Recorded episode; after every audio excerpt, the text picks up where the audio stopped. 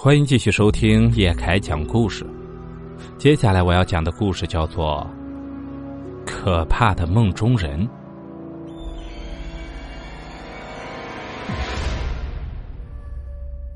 这是发生在二零一九年前后的事儿，那是我人生中最阴暗的日子。因为工作和生活的压力，我患上了严重的失眠症和轻度的抑郁。回去按时吃药，一定要休息好，别熬夜。医生给我开了很多药。啊，好，谢谢大夫。好在我男朋友一直陪着我。我们经理今天发信息给我，说我如果再请假就不用我了。他家是当地的，而我是农村出来的。哈，那不正好吗？可以在家安心休养。我的压力有一部分也是来自于他，啊，我不上班，你养我呀？因为他家里并不是很赞同和我在一起，我养你啊。他家里更希望他能找到一个当地的媳妇儿。啊，我妈让你下周去我家吃饭。为什么说我那个时期是至暗时刻呢？是因为我的工作也不顺利。男朋友在那时给了我很多鼓励和依靠，我有点害怕，你妈好像不喜欢我。我喜欢你不就行了？你跟我过日子，又不是跟他过日子。我也是真的想和他结婚的，可是我却选择了错误的时间去见了他的父母。那天的饭菜很丰盛，而我都几乎没怎么动筷子。你们两个都还年轻啊，婚姻大事还得多考虑考虑才行。嗯，他母亲虽然没有直说，可话里话外都是希望我们能分开。呃，你父母都还在农村吧？以后都得你们照顾，这负担多重啊！甚至是觉得我配不上他儿子，而我男朋友也没有维护我，看得出来他还挺怕他妈妈的。你放心，我妈肯定会改变对你的看法的。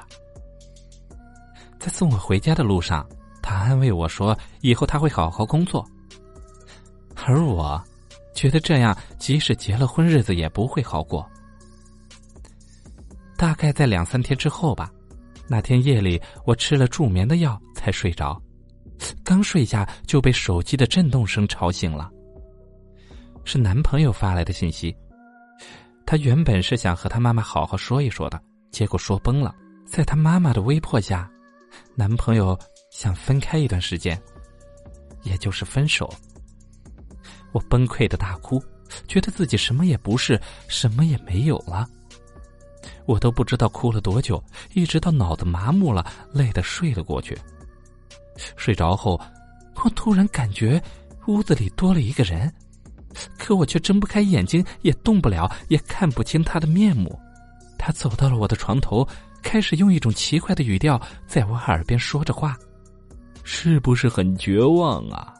根本就没有人关心你，也没人管你的死活。”他每说一句话，我的心就往下沉一下。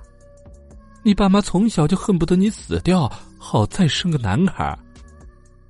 他说的没错。我就不该再活在世上。你男朋友早就想和你分手了，因为你让他觉得很累啊。从小到大都没人认可我，也没人喜欢我，包括我的父母。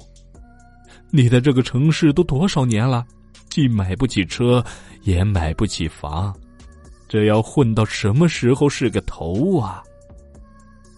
而我三十多年的人生也一事无成，何必让自己活得那么累呢？我可以帮你啊！那一刻，我只想结束自己的生命。来，给你这个。他扶了我一下，我坐了起来，接过了他手里的绳子。我抬头看了看屋顶，根本没有可以拴绳子的地方。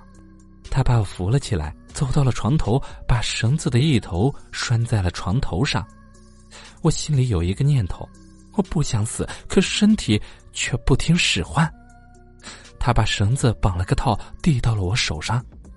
我把头钻了进去，身体往前一倒，把绳子拉紧，一瞬间我就喘不动气了，翻了白眼，意识也模糊了。就在我还有一点意识的时候，听到了沉闷的敲门声，由远及近，由模糊变清晰，我意识也变得清晰了些。我看到了天花板，发现自己躺在床上。小慧，你开门啊！小慧。而敲门的是我男朋友，他在外面又是砸门又是叫喊的。小慧，你开门！小慧。我环顾了一下屋内，并没有什么人影。我觉得自己是做了一个梦，一个噩梦。我下地开了门。小慧，我离不开你，一刻都离不开你。我男朋友直接扑了上来，给我赔礼道歉，说他不想分手。谁也不能把我们分开。他那晚的到来救了我的命，也拯救了我的生活。我们结了婚。他妈也渐渐的接纳了我，我也找到了新的工作。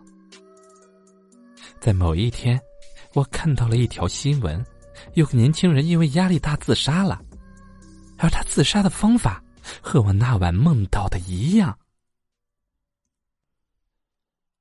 故事到这里就结束了，感谢您的收听。